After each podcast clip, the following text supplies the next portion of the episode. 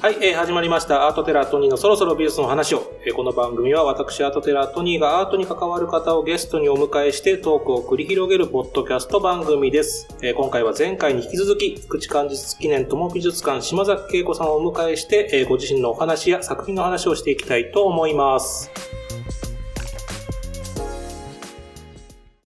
ということで、改めてまたよろしくお願いいたしまよろしす。くお願いします。どうですか？前半やってみて。ちょっと緊張しました。本当ですか？はい。なんか、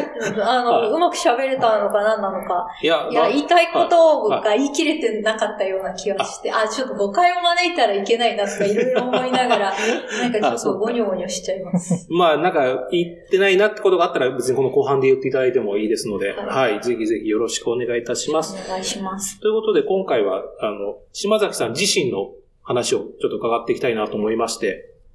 これあの、難しいですよね。なんか、あんまり自分の話をすることってないっていうか、はあの、そんなことに誰が興味があるんだい。いみたいな。やいや、興味ありますよ、皆さん。これ、学芸員さんの会には必ず聞いてるんですけど、皆さんいつから美術に興味持ってましたかっていうのは聞いてまして。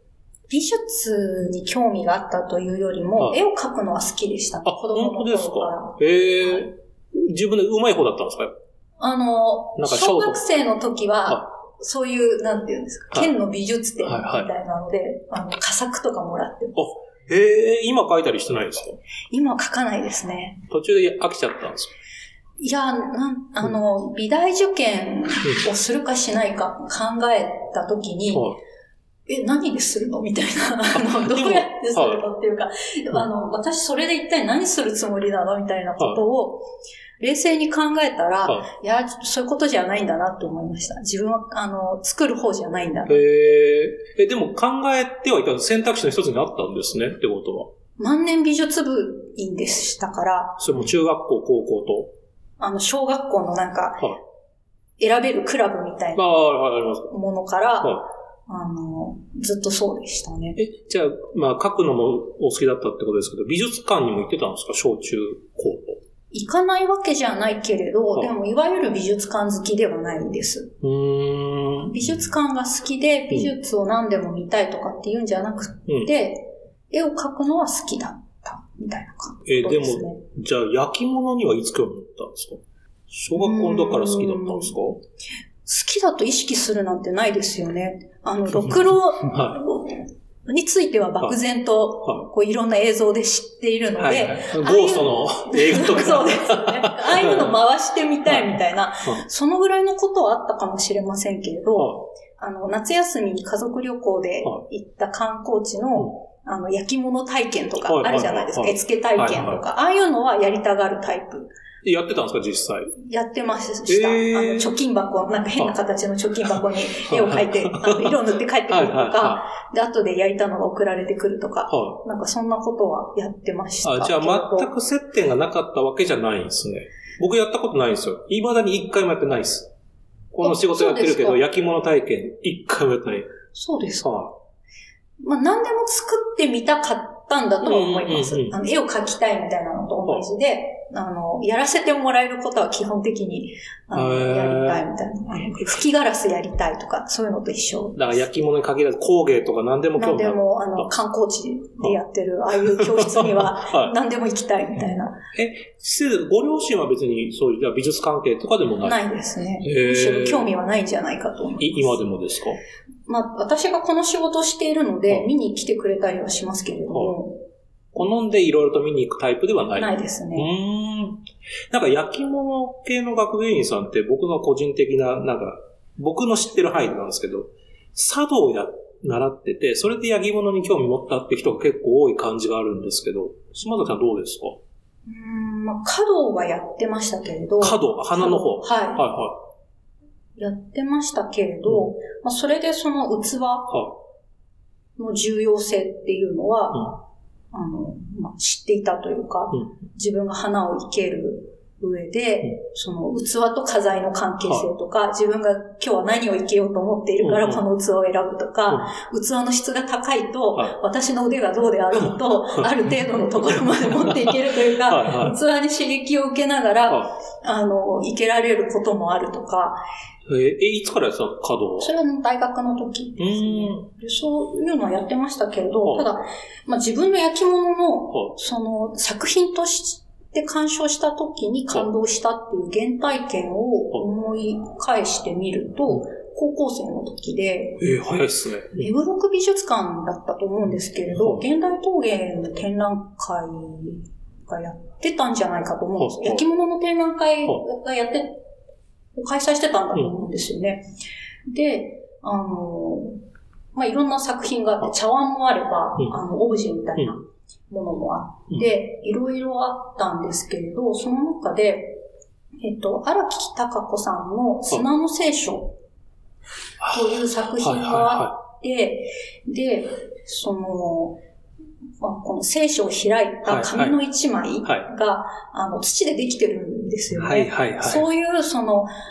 あの、器形状ではない造形を土で作れるなんて知らなかったっていう、あの、まあ、そんなことができるんだという驚きカルチャーショック的な感じなんです。一番最初にあって、美大受験を、まあ、ちらっと考えてたぐらいなんで、あの、まあ、いろんな学科があることは知っているけれども、その、自分がこう作ると考えたときに、だからって工芸ってそんな繋がっていかないんですよね。そういう環境では育っていなくて、だからあの自然と油絵って思って、まあその先には自分のが生きる道はないなと思っていたけれど、そんな焼き物で、あの、まあ、焼き物で茶碗作るもんだと思っていたので、はいはいはい、まさかそんな、うん、あの、本を開いて紙がパラパラと広がっていくような、うん、あの、そういうこう瞬間的な姿をとどめることができるなんて、こういう土の使い方があるなんて考えてもみなかった。うんうんっていう。で、それを知らなかった自分も残念だなと思ったっていう、あの残念な気持ちで、その作品に感動した高揚感と、すごい残念って思った。もっと早く知ってればみたいな。知っていればって、知っていればって思ったけれども、だからってそれを自分がやる人とはまた思わないんですけれど、そういうなんかこういろんな残念な気持ちっていうのが瞬間的に起こったっていう。へえ。だってそれでも高校生じゃ早いですよ。だってまだ出会ってない人もいますよ。40、50でも。ですよね。だから今思うと、あの、大丈夫だから、あの、間に合うから、一回冷静になってみたらって思いますけど。全然早いよ。でもまあ、あの頃は、まあ、あの、多感な時期だし。多感な時期だし、必死ですよね。自分の進路とか生き方を。あの考えるのに。だけど、情報もあんまりないから、わかんないところで考えているだけでもあったわけで。え、結局じゃあ大学は何読んだ大学は、えっ、と、なので普通の、あの、学部っていうか、私経済学部なんですけれども、はいはいはい。で、はい、あの、卒業して、はい、ちょっとふらふらしていって、はいひょんなことからここに。だいぶはしょられたけど。え、だから学芸員になろうはなかったんですね、大学時代は。ないですね。な何をやろうというのはあったんですか大学時代は。まあ、ありましたけど、ちょっとそれはうまくいかなかったんですけれども、まあ、じゃあ次どうするか、となって、はい、うん何をやりたいというよりは、はい、精一杯やりたいことだけは決まっている。はい、うんうん。何でもいいから。なので、その対象を探していたっていうことなんですけど、それで人生をさまよっていたら、ここにたどり着いた。どうしてたどり着けるんですか、ここに？なえー、トモビスは知ってたんですか、それは？2003年にできてますけど、この美術館。島さん何年から？2000私がここに勤めたのは2008年からなんですけども、その1年くらい前からは知っていますが、あの開館当時から知っていたわけではなくて、どこ、そのでも、そのフラフラ期もあると思うんですけど、はい、でも焼き物にもう完全に興味持ってないと、ここ知らないですよね。焼き物がもう完全に私すごい好きだなってなったのはいつ、もうよく通うようになったのはいつぐらいなんですか？うんと、まあ、ある出版社に勤めていた時期があって、で、そこで工芸を担当していたんですよね。それは自分で選んだんですか？工芸やりたいそれともたまたまです。たまたま、はい。たまたまです。で、ただ、あの、まあ、そのお花をやっていて、なんかこう、器を見るとか使うみたいなことは、まあって言っても大学生ですけどね。なんかその、まあないこともないから、ちょっとまあいろいろ自分なりに考えて見てみようかなみたいなことだったと思うんですよね、最初は。で、ただ仕事で、まあいろんなサッカーの方たちと話す機会もあったり、とここのその当時の館長だった林家製造士の、こう、原稿をもらいに来る係になって、それをやってこぼした。あ、そういう感じなんですね。じゃあ、自分でも学芸員で生きていこうとか、学芸員としてなんかこう、なんだろう、芽生えた瞬間で覚えてます？もうこれここで働くことになったわけじゃないですか。で、これが私も学芸員だってなった時があるわけですよね。うん。まあ、その、物事を分析するのは、はい、最初から好きなタイプではあるんですよね。だから、その、何が行われているのかは知りたいっていうのは、うん、まあ何もここに来る前からそれは変わらなくて、うん、その子供の時美術館に行って、キャプションを読んでも、私の知りたいことは書いてないなって思って いるような子供ですよ。あの、なんかその特殊な生い立ちだからこの絵がすごいわけじゃないだろうとか、うんうん、なんかエキセントリックな性格だからこの作品がすごいわけじゃないはずで、うん、一体何がすごくて展示してあるのかが、まあ、ちょっと、まあ、わからないなって子供の頃は、その美術館で展示を見て思うことがあって、どういう、どうすると、その美術館に展示されるものになり、でも私が今これを真似して書いたって意味がないわけで、そうすると一体何があの重要なんだろうみたいなことを、あの漠然と思っている。それ変わんないですね。そのスタンスは変わらないです。前半の時にも思ったけど、やっぱそういう考えをなんかこう分析するのは本当好きなんですね、そういう。そういうタイプですよね。理屈っぽいですよね。そうなってるのは。でもなんか僕もそうなんですよ。アートテラーの仕事って、感性が僕ないんですよ。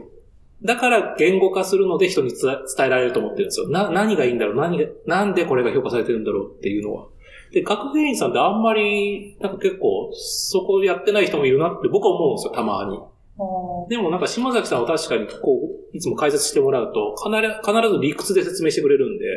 ストンと落ちるんですよね、僕。理屈になっちゃうんですよね。うんうん、あの自分がわからないことは紹介できないと、うんうんうん、この作品が意味がある理由は何だろうとか、うん、この作家がこの作品を作る理由は何だろうとか、っていうことになっていて、だからこういう魅力がこの作品にはあるんです。っていうところに持っていけると私は自分で納得できるんですよね。あの、現代陶芸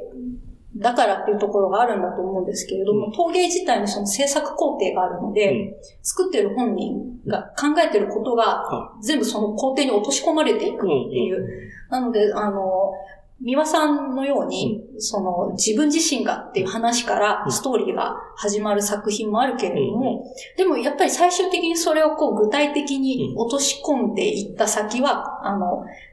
その手の動きの話にもなっていたりするので、で、それ裏を返すと、その人が何をしているかっていうところから、その人の思想とか、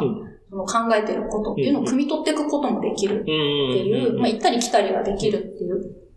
ことを持っていて、なので、まあ、思想とその技術っていうのがこう常にリンクして動いているのが、まあ、焼き物の制作だなというふうに自分が考えているので、そうすると掘り下げていった結果、あの全部理屈で 作品をあの説明したいっていうか、もちもちろんその説明しきれない部分が理屈ではちょっと難しいっていうところが必ずあって、そこがあの本当の最後の魅力の部分なんだろうなっていう意味のあるところなんだろうなという、あの、言葉では説明しきれない、それぞれの作家の持つ、こう、柔らかい部分っていうか、そこが大切なんじゃないかなっていうふうに思うんですけれども、あの、まずは、その、こう、納得したいっていうのが、あの、一番最初にあるんですよね。その、歴史的な価値が決まっていないので、歴史を語りながらその価値を語ることっていうのが、しにくいんじゃないかと。まあ私はそれだとちょっと、あの、その価値を納得できないというか、魅力がそれだと分かりにくいなっていうか、一旦、その一旦しか伝わらないなっていうふうに思ってしまうので、自分が。なんかぐるりの情報に思えるんですその人を取り巻く、あの、まあ、情報、うん。ウィキペディア情報みたいな。みたいなことを、まあちょっと、あの、言い過ぎないような気がしますけど、でもその、そうじゃない、こう、本人の話っていうのは、本人が生きてるから、あの、まあ、できる部分でもあるんですよね。その作家が生きてるからこそ、まあ、作品を理解するための最大の資料が存在するっていうことなので、ぶっこ作家相手だと、まあ、それはできないことだと考えると、あの、まあ、本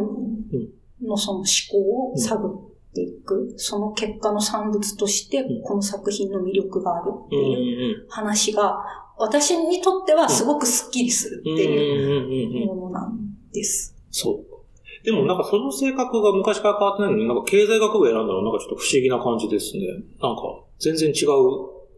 なんか研究し、もう本当にザ研究者みたいな感じじゃないですか。話聞いてると。経済か美学か。は二択だった。二択だったんですよね。まあ、どっちでもよかったあの、まあ、その、なんていうか、人間にまつわる、その、何事かを、別に経済でも法律でも政治でも、その美学でも、ななんでもいいんですよ。哲学でもそれがその、あの、こう、美学の哲学じゃなくて、な、なんでもいいんですけれど、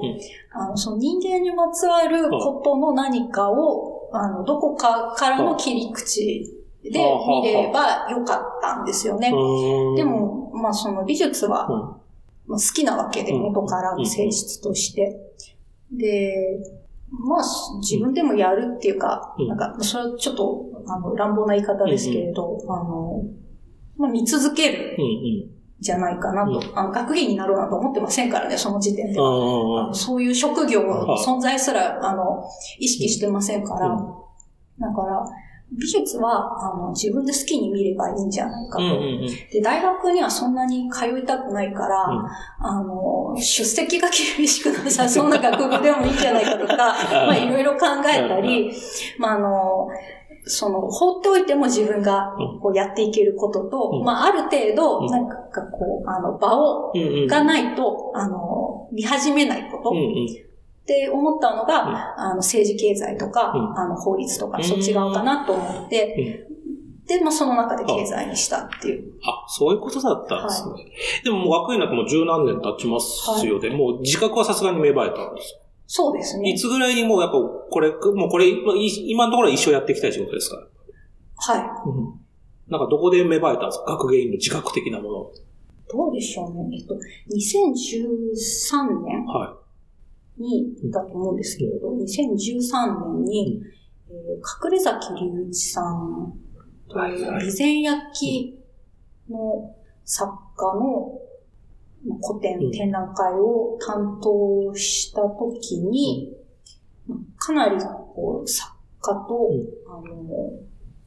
なんて言うんでしょう、一緒に、あの展覧会を作ったっていう経験をして、作家とこう、組み合ってというか、なんかそんな時間だったと思うんですけれども、その経験が大きかったんじゃないかなと思います。あの、私自身がその作家をやると言って企画した展覧会ではなくて、その美術館のスケジュール上、そこを私が担当することになったというタイプの、その担当したという、企画したわけじゃなく担当したというものだったんですけれども、うんまあ、作家から問われることが多かった。その、私自身が何を考えているか、問われることがすごく多くて、で、それに答えていくために、うん、あの、こうぶつかっていく自分みたいなものがその時間にはあって、うん、そこで鍛えられたとか、うん、あの、目が開いたところっていうのはあったんじゃないかなと思います。島崎さんが初めて自分で企画した展覧会って何ですか？正真正銘、あの、はい、ゼロからというのは、はい、2018年の線の造形、線の空間、飯塚老関祭と田辺地君祭で巡る竹工芸。現代陶芸の美術館じゃなかったのかっていう話そうそうなんですよね。ある時期からなんか島崎さんが竹竹言い始めた時期があって、急に竹に開眼した時ありました。あのー、多分前段階はあれですよね。あの、二人展ですよね。えっと、まあ、いろんな展覧会がここに行き着くまでこう担当してきた展覧会っていうのがあって、まあ、現代陶芸を専門にっていう言い方をしていたんですけれども、現代陶芸を主に紹介するっていう、まあ、言い方が正しくて、あの、まあ、その工芸全般に、現代の工芸全般の作品を、あの紹介していくっていうことは、あの、割と早い段階からやってきている美術館なんですけれども、まあ、とはいえ、その、ある素材だけの展覧会、あの、焼き物以外でっていうのは、そんなに、まあ、なくて、あのグループ展とか、あの、えっ、と、茶の湯の道具をテーマにした公募展なんかで、こう、いろんな素材ガラスがあったりとかですよね、金鉱があったり。はい。っていう展覧会は、まあ、ここで何度かやっていて、で、まあ、そういう展覧会に限って担当していたりしたんですね。で、その、まあ、焼き物と他の素材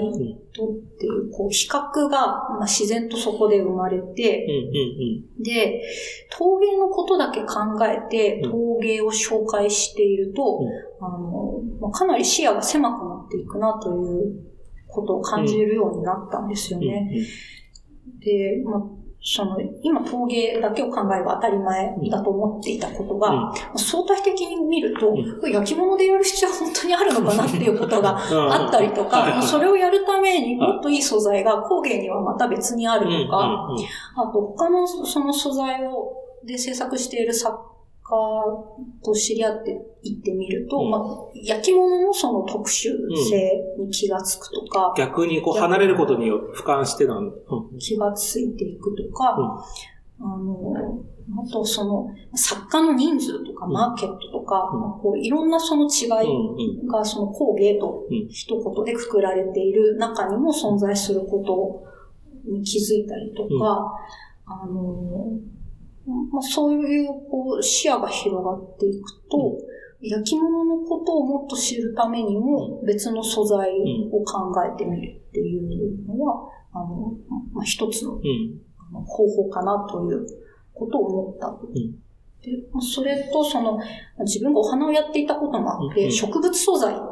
てこう勝手にシンパシーがあるんですよね。っていうのもあって、その竹工芸とか、あとはその、まあ、竹に限らず、あの植物の皮とか、なんかそういうものを使った、その繊維で造形していく、あの制作っていうのにもこう自然と興味が湧いて、あの土で立ち上げていくのとはまた違う理屈で、その違う制約を受けながら形が立ち上がっていくものにこう目を向けるようになった。竹かごとかですよね。はい。やってましたもんね。そうですね。ねここで展示ここで展示はってことですよね。しました。なんか、だってこの担当された線の造形、線の空間、はい、これ、相当人入ったんですよね。あの、これ相当って言い方がですね、あの、こう世の中の相当と、この美術館の相当と、ちょっとなんかいろいろあるような気はするんですけれど、ただあの、この美術館の自主企画としては、一番入っている現代陶芸の美術館とか 言っておきながらあれです。あれじゃ7人でしたっけ、作家さん。はい。あ、よく覚えてらっしゃる、ね、ですよね。はい、だって結構取材しましたもんそうですよね。私しつこかったです。いえいえ、なんかその、僕も知らない世界だったんで、この、だから竹の世界では相当すごい方なんですよね、この方が。飯塚老館祭という、まあ、これあの、飯塚老館祭と田辺地君祭という言い方をしていますが、まあ、飯塚家の作家3人と、あの、えー、田辺地君祭という名前を継ぐ、まあ、初代から、えー、東大が4代目なんですけれど、そこまでの7人という、まあ、展覧会で、まあ、その竹工芸を紹介するにあたって、あの、その、創造性っていうのがどこにあるのかっていうのを、まあ、端的に紹介するためにはどうしたらいいかということで選定したあの、まあ、作家になります。だから、この時までしか僕も知らなかったですけど、海外では評価高いんですもんね。日本では意外とこの辺知られてないのにっていう。うん、あの、うん、日本で竹工芸作品をこう手にされる方って、そんなに多くないようなんですね。うん、あの、そのマーケットは海外の方が大きいと。でもそれはあの、アメリカとかヨーロッパということなんですけれど、そちらに開かれてしまったっていうことのようなんですね。だってこの展覧会がバーンと来たからかもしれないですけど、だってメトロポリタン美術館が持ってるアビー夫妻でしたっけ、はい、のコレクション展がこの後に開催されますもんね。そうですね。で、なんか島田さんもちょっと関わっあ、展覧会自体には関わってないんですけれど、はい、あの、それが、えっ、ー、と、巡回展で日本国内をこう回ったっていう、はい、そのタイミングで、はい、竹工芸を紹介する別の企画があると、はいまあ、あの、その同時多発的にいろいろあると、うん、あの、盛り上がっていいんじゃないかっていうことを言い出した、まあ、その、関係者がいて、はい、じゃあそれに協力をしましょうということで、現役作家の、あの、グループ展を、えっと、日本橋高島屋さんと、あと、大阪で、あの、まあ、開催することになったという、そ、そこのお手伝いをしました。なんか、いつの間も竹の話ばっかし始めてて、塩崎さん急に竹の人になったわっていう時期ありました。まあ今も多分興味持ったまま続いてるってことですよね。はいでも、ただそっか、それは竹に興味持っただけじゃなくて、それをやることによって、やっぱり焼き物の良さもまた再確認とか。そうですね。うん、うん、うん、うん。あの、個性、焼き物の個性を、はい、あの知るっていうか、はい、うん、っていうことがこうあったり、あの、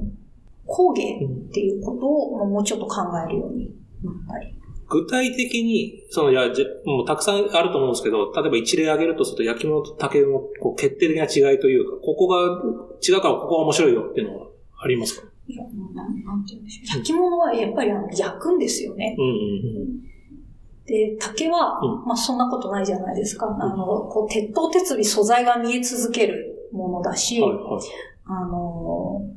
まあ、焼き物は焼くと素材が変化する。うんうん、あの元の土ではないんですよ。もう全く違う物質に変化をする。もう戻れないってことですね。はい。うん、竹は最初からずっと竹であると。うん、で、あと、あの、土の造形ってどういう風に作ったかで、あの、外から見てそんなにわからないと思うんですよ。まあ、土を積んだとか、あの、まあ、ろくろかとか、そういうことは分かったとしても、その中で行われている、あの、細かいこと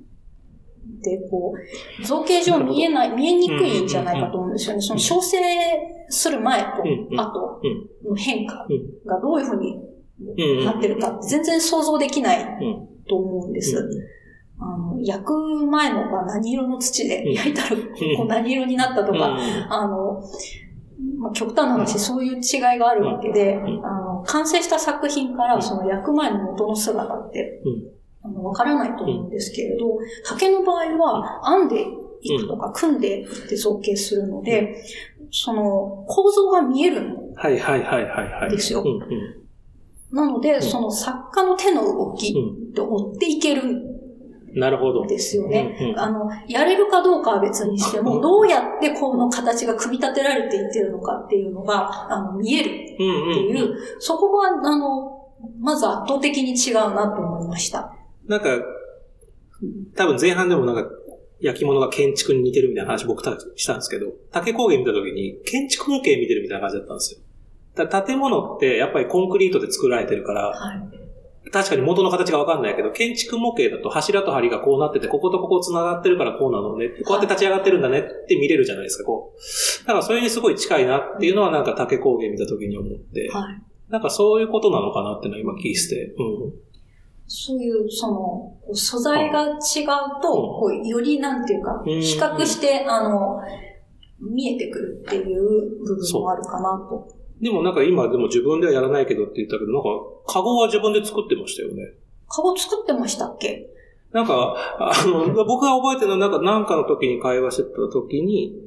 なんか街中でいい感じのなんかツタみたいなの拾ったから結構家に持ち帰ってそういうのがいっぱい家にあるみたいな。なんかいつかカゴを作るかもしんないからみたいなこと言ってませんでした？そんなこと言いましたっけ？言ってましたけど。なんか、いい感じそういう時期だったんでしょうかいい感じのツタを見つけたら拾ったのが当たり前のように言われたから、いやいや、異常ですよっていうのは伝えたこと。そんななんか、世の中その、いい感じのツタが落ちてるとかないから、みたいな。そんな面白いことしました？関島さん、関島久子さんですよね。カゴの作家さん。だってここでなんかあの、何でした牛乳パックかなんかをカゴで作る、なんか編んで作るみたいな、えっと、ワークショップですよね。関島久子さんのワークショップ、えっと、あ関島久子さんというバスケタリーという分野の作家がいて、カゴを作る作家さん。はい。バスケット、はい。バスケット、はい。で、まあ、その口のある、こう、いわゆるバスケット型を作っているというわけではなくて、うん、その、カゴを編むということは、まあ、えっと、編んだり、組んだり、うん、もう結んだり、こう、繊維をに何かしらのこう働きかけをして、うん、えー、形がこう出来上がっていくという。で、その法則っていうのをこう独自にまとめて、うん、で、あの、まあ、方法論っていうのをこう自分なりに確立をして整理をして、で、それに、あの、こうふさわしい、まあ、いろんなこう方法にふさわしいそれぞれのこう素材の特徴っていうのを、あの、まあ、すべてこう自分なりにまとめられて、で、そこで出来上がってくるものっていうのは、なんかある程度ルールがあるので見えてくると。で、そのルールをこう飛び越える自分の視点を挟み込んで作品にしていく。うん、ちょっと今分かりにくい話をしましたけど、概念を形にするっていうことを、あのしている人で、あの、この美術館でも川崎剛さんという陶芸家と二人展を、あの開催させていただいたんですけれども、その時も担当していまして、で、その、まあ、竹の前にその展覧会をしているんですけれども、素材を繊維であると考えて、はい、でその繊維で、こう、立体を編んだり組ん。だり、こう、しながら、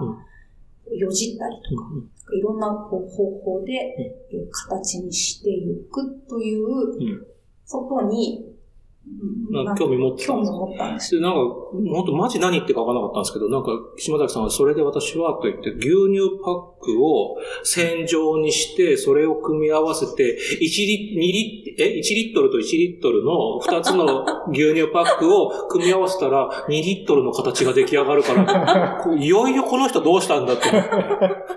あれは、あの、結局うまくいかなかった。そう、や、やろうとしましたね。やろうとしましたけど、やったんで、やったけれども、机上の空論でしたね。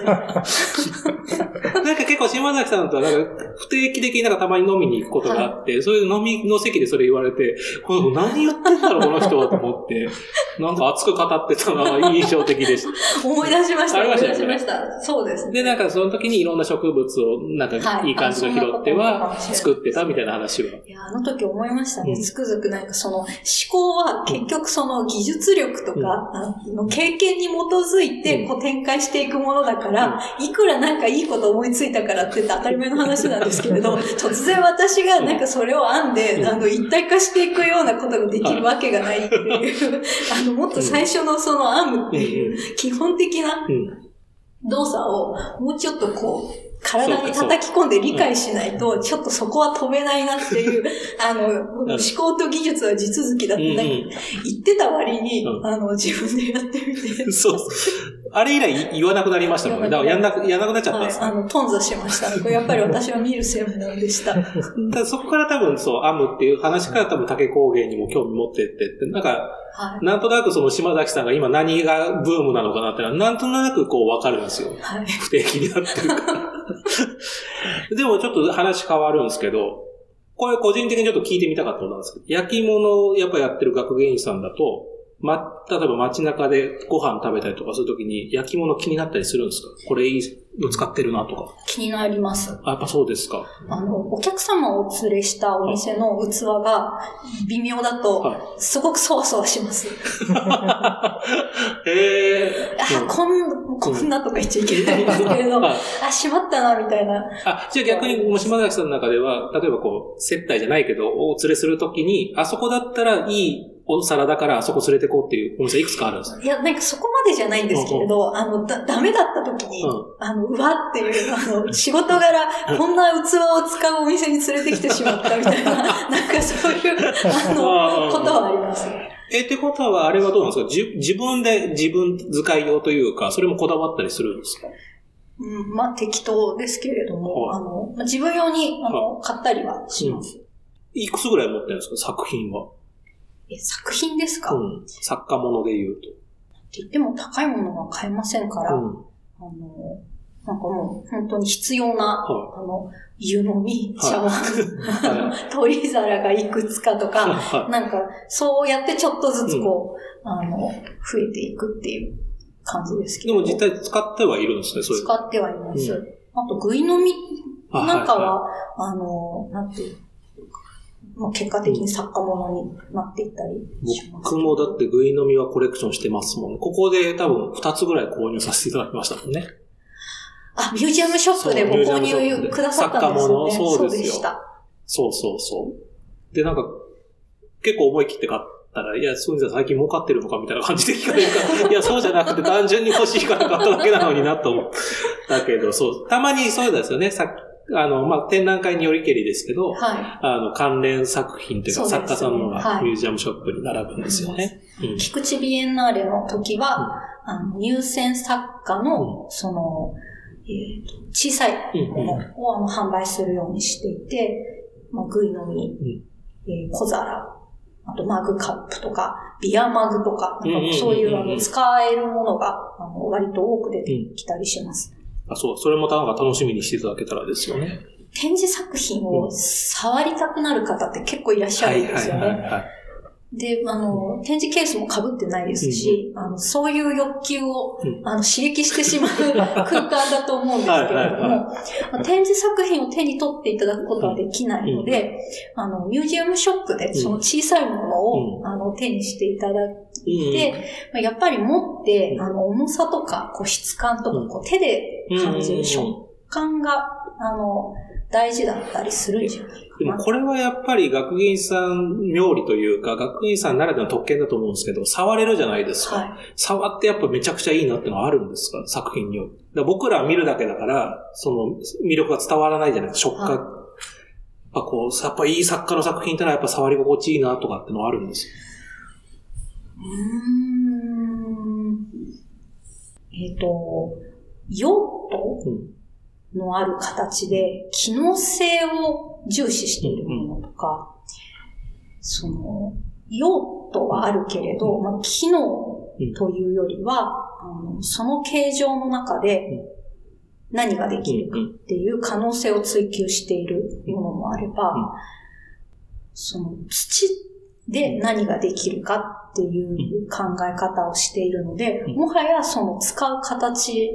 でもないものとかっていうふうに、焼き物もいろいろあって、一人の作家がそれを全てやってる場合もありますし、ほとんど部分だけっていう、あの制作の方もいらっしゃいますし、いろいろなので、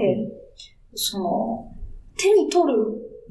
ためのものじゃないものっていうのも、あの、あると思うんですよね、たくさん。ですので、茶碗なんかでは、あの、なんかすごくこう、うん、手の中にしっくりきて、はいはいはい、あの、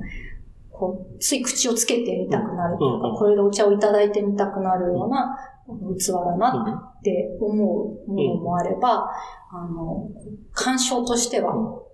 すごく見応えがあるんだけれども、実際持ってみると、私の手には大きいし重いし、あの、だけれど、こう、精神的な刺激はあるとか、あの、その、ものによってやっぱりこう、うん、あの、個性が違うというか、あの制作者の意図が違うので、あの違うんですよね。まあ、つい触ってみたくなるものっていう、なんていうか、触り心地の良さそうだなっていう雰囲気で触ってみたくなるものもあれば、ちょっとこの質感ってどうなってるんだろうみたいな。研究者として気になる怖いもの見たさというか、そういうものもあったり。そうはい。いろいろかなと。あと、重さをこう確認したい気持ちっていうのはあります。うん、あの見た目と実際の重さの違うものっていうのも結構あるので、うん、あの持ってみて軽すぎてびっくりしたとか、重すぎてびっくりするものもあったり、あのそうするとどういうことになってるんだろうみたいな、うん、そういうことあります。あとよくあの、お茶碗、まあ、特に現代陶芸じゃないのかもしれないですけど、なんかよくあの、裏見てる人いるじゃないですか。はい。あれ何見てるんですか？よくなんかひっくり返して。あの、まあ、広大を見たいとか、広大、あ、下の、あの、この下の、こう少しこう高くなっている、はいはい。あの足元を、はいはいはい。そこの裏をうん。確認したいっていう、その作りを確認したいあ、作りを見てるんですか？あの、こ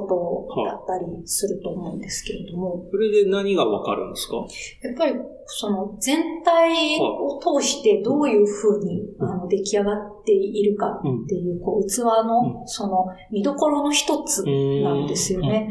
あの、こう、立ち上がりがどういう雰囲気かとか、あの、口作りが口作りって口の周りですね。口つけるとこですね。は。はいいはいはい。が、あの、どういうふうに、あの、作られてるか、処理されているかとかっていう、あの、あと、こう、内側を見込んでみると、はあの、どういうふうになっているかっていうのを確認して、はで、その、えっ、と、そこの裏側を見て、あの、いろんな高さになっていたりとか、こう削られていたりとかするので、あの、それがどういうふうに行われているのかってい、そうこう全体の雰囲気をこう、見ていく中の一つの見どころ。当然、前半でも言ってたけど、適当に作ってるわけじゃないから、どもう必ず意図を持って、広大どうするかとかやってるってことなんですね。っていうことになるので、あの、その作りを。あの、こう、ま、その、鑑賞する場所の一つっていうことだと思うんですけれど、それを見たいっていうことだったり、ん。でもそれ別に器じゃなくうん。ても、あの、この底の作りはどうなってるんだろうと言って、この大きなものをひっくり返して、はあの、見てみたくなるとか、あの、やっぱりこう、工芸のものっていうのは、その、手に取ったこの全体の、あの、こう、自分の体を、うんうん。で、その、ものを確認していきたいっていうような、はあの、気持ちにさせるんじゃないかなと思うんですけれど。あ。あとじゃあもう一個バカみたいな質問しますけど、あれやるんですか？あの、皿とか、トントンって、あの、某鑑定士の方やるじゃないですか。はいああれやるんですか？プロ？その私ちょっとその、私あんまりやりたくない方はい。やる人もいるんですか？あの、ななんかこう、か、硬さとか、はい。あと、それがその、糖度なのか、磁度なのかとか、なんかその素材がはどういうものかとか、いろいろ確認する行為だと思うんですけど、はいはい。あの、スカッとかなんかやったりするので、私、あの、綺麗にそれが、その動きが決まらない可能性をあ、デ。コピン的な動きってですか？はい。はいはいあの、。まず一つ心配してるっていう、自分のその動きの鈍さを、あの、一つ心配してるっていうのと、当てどころを間違えて爪が痛かったらどうしようみたいな、そういうことを心配していたりとか、あとまあなんか、とはいえ負担かけるわけじゃないですか。はいはい、どっちにしろ、はいはい。だから自分のものじゃないものを、うん。なんかいきなりピンピンやれないっていう、なんかそういう、あの、いろんなこう意味で、あの、どうぞとか言われて、うん。なんかその、あ、でもやる人はいるんですか？その、パフォーマンスじゃなくて、意味はあるんですね、あれは。あの、確認作業の一つとしてあるんだと思うんですけれど、へー。いや、でもその誰彼構わず、なんはかみんながやっているとは思わないんですけれど、まあその、まあ、そうかそういう動きはありますよ。へえ。私はなんかちょっと苦手です。そう。島崎さんあれですもんね。だって、この前そういう話になったけど、運動神経がないっていうのなんでこの爪で弾くぐらいで運動神経の話になるんだっていうところは ありますけれど、なんかその自分の動作全般を信頼していないので、そのやり慣れないことを人前でやりたくないっていう。外しちゃったら恥ずかしいし、みしたちゃった。ら恥ずかしいし、うんなんかその、なんていうんですうんか、当て具合、力加減があるわけじゃないですか。うん。はいはい。そんな把握してないようなことなんかやりすぎてるやらなすぎてる。練習すりゃいいだけだ。その、新しい、その、陶芸家というか発掘とかは、やっぱ、いろんなもの見て回るんですか？島田この学芸員の仕事として展覧会の準備ももちろんあると思うんですけど、要するに現代陶芸である以上、どんどん新しい人を発掘しなきゃいけない。毎日ギャラリーで、どどこかであの展覧会が行われているっていうことになるので、東京で開催されている展覧会はに関しては、あの、まあできる範囲で見に行くようにはしています。その時にもう、うわ、これはすごい、この子伸びるっていう人は結構いるもんですか？いや、そんな先見の明が私にあるかっていうことですよね、どっちかっていうと。うんなんかこう、そういうことを感じる場合もあるし、まあ、逆にその、まあ、若い人が何を考えているのかなっていうのをそういうところでこう探るっていう部分はあります。かつて自分は若かったけれど、うん、なんか時間が経ってみると、うん、次の世代っていうか、なんかその、年下の人たちが考えていることはもはやわからないっていうか、うん、そういう感じ、覚になることがあるので、あ、かつてはその、なんとなくこう、あの、理解できたのは、自分もそれは同じ世代だったからだっていう。で、それで自分が年を取ってみて、その20代の人が今何を考えているかっていうのは、感覚的にこう、理解できなければ、あの理解できるように、あの努力しないと、これはあの、わからないことになってしまうっていう、当たり前の話に気がついて、その、感覚的に共有する、なんか時代感みたいなものを持っていない、その若い人たちが、あの、何を考えて、何に興味を持って、焼き物のどういう部分を、あの、自分の仕事としていこうとしてるのかっていうのは、こう、意識的に見ないと、あの、わかんなくなってしまうんだなっていう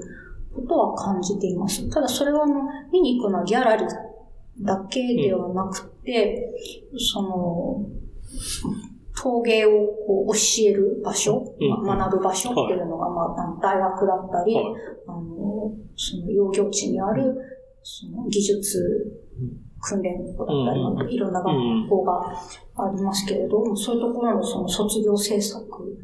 か、そういうものを見たり、あと、まあ、当館で主催している菊池ビエンナーレっていうのは、あのそういう意味では情報をこうここにいながらにして得ることもできるシステムであるので、そういうことを、ところで、あの情報を得ていくっていう感じですね。焼き物陶芸家になる道の一番はどういうのが、まあ、プレーンなというか、一番オーソドックスな道筋って。いや、いろいろあるので、はい、どれが今、どういうふうルートでなる方が多いのかってちょっとわかんないですけれど、うん、まあ、お家が焼き物をやっているので、それを継ぐっていうパターンもあるじゃないですか。うんうん。で、あとはその美術大学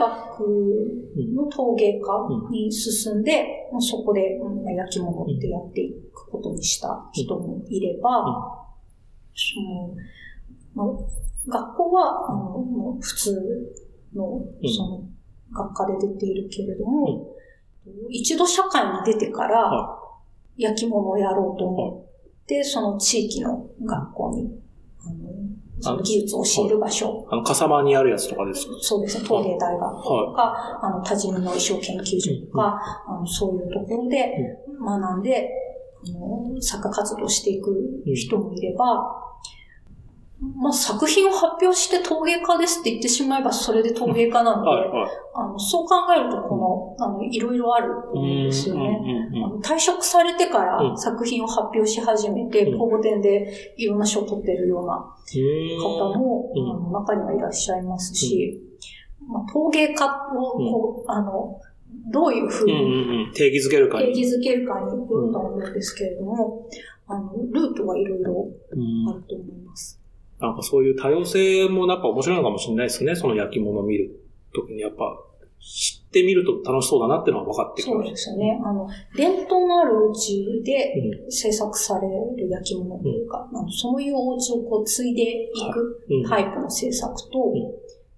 うん、継いでいるので、うん、次に渡さなければいけないっていう、継承を前提とした制作と、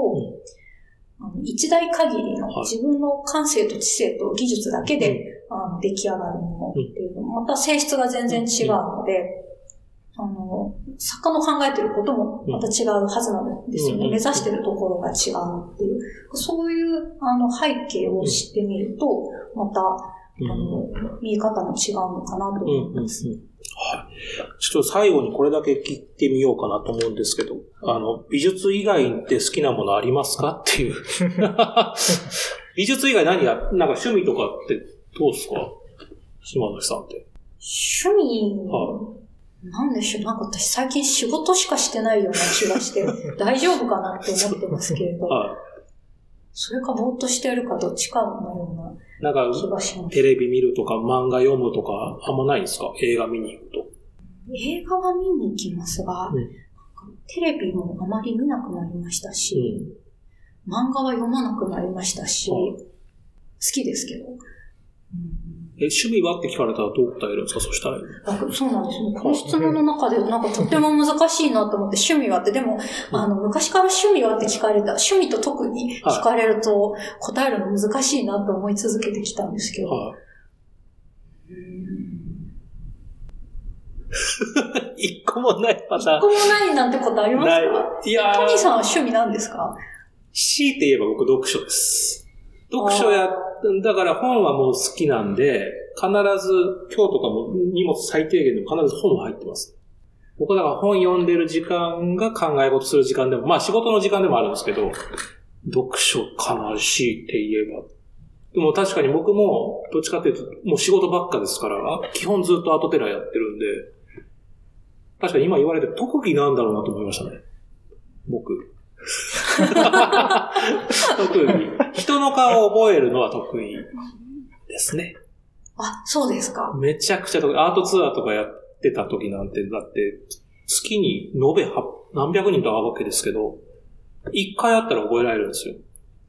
なので逆に気持ち悪いのは、一回しか会ったことない人と全然違うところで会った時に、どっかで会ったなってなって、めちゃくちゃ考えて、あ、どっかのコンビニの店員さんだったわ、みたいなこととかもある。それぐらい一回見たら覚えちゃうんで、で、だから、解決するまで気持ち悪いんですよね。どこで会った人なんだろうっていうのをもうすっごいこう、それだけで一時間経ったりとかしますね。なんか、で、どうでもよかったかみたいな。仕事の人でも何でもなかったわみたいな。ああそこのレストランでウェイターだったな。あそこで会話した人だったわとか、それぐらい本当に一回会ったら覚えちゃうってのはあるけど、そういうのはないですか？特技的な。うーん。特技ね。まあ、なきゃないでいいです。ちょっと趣味も特技もありませんって、なんかちょっと寂しい。寂しくないですか？いや、本当ですよね。料理とかしますとかでいいんじゃないですか？あ、なんかあの、うん時々バカみたいにお菓子だけ作ってる時とか、へえ。あの、簡単なものを。でも、あの、家に帰ると、なんかを焼いて寝るみたいな。なんかその趣味っていうよりは、でもこれ完全にデトックスですよあね。ななるほど、なるほど。そうですね。まあ、ないわけじゃないですね。なんかそういう意味で言うと。うん。そうですね。よかじゃあ最後、あの、もうあれです将来というか、だから今仕込んでる展覧会とか、これ今後やってみたいなっていうのはいくつかあるんですか？島崎さんの中で。あります。んありますけれど、私、あの、言ってしまうと満足するタイプでして、あの、うん。こう力を、うん。あの、うちに貯めておかないと、うあの、いけないという、その実現するその、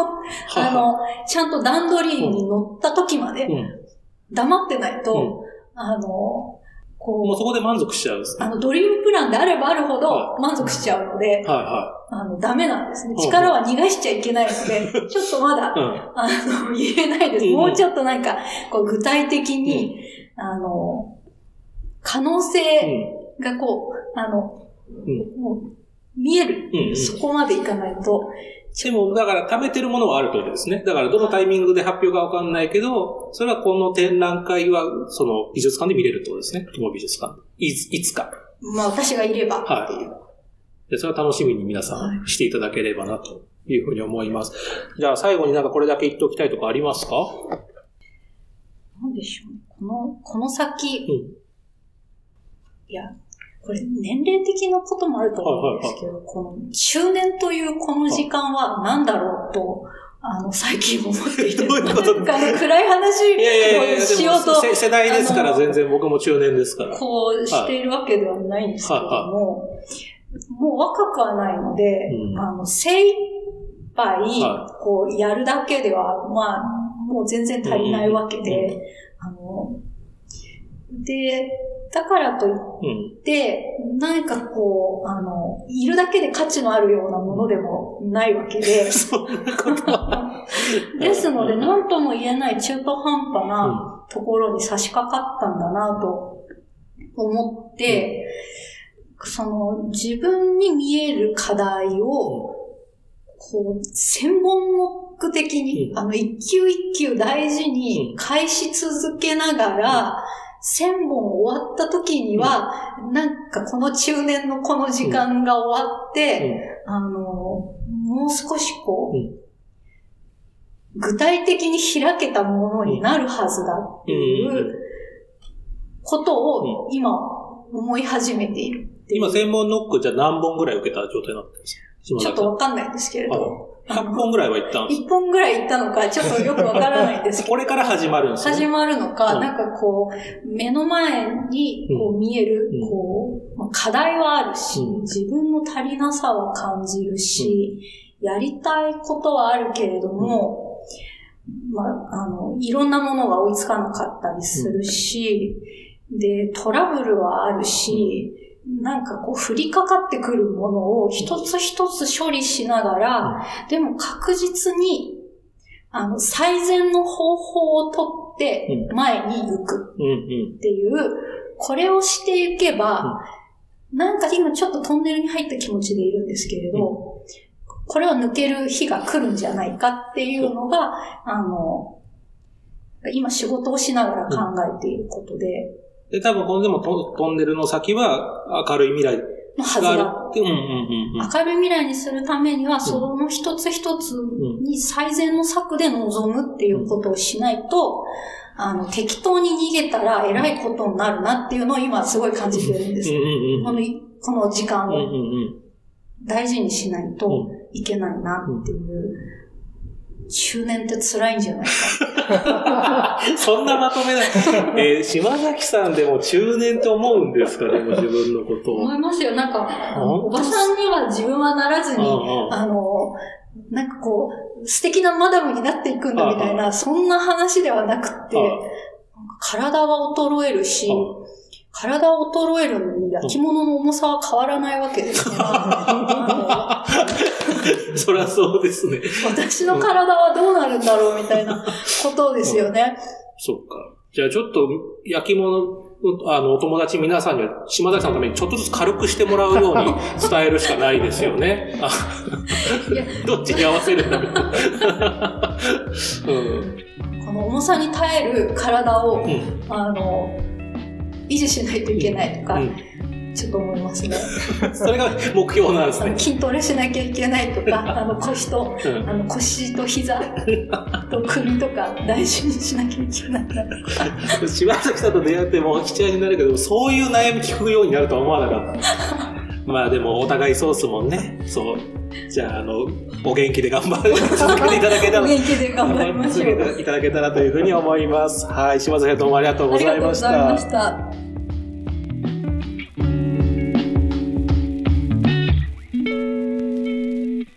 はい、ということで、意外なラストでしたということでございました。はい、ということでですね、この番組は定期配信しております。各種ポッドキャストサービスでのフォロー、購読をお願いいたします。そして感想は、ハッシュタグ、そろそろ美術の話を。で、今後聞きたいテーマやゲストがいれば、リクエストは番組ウェブページまでお願いいたします。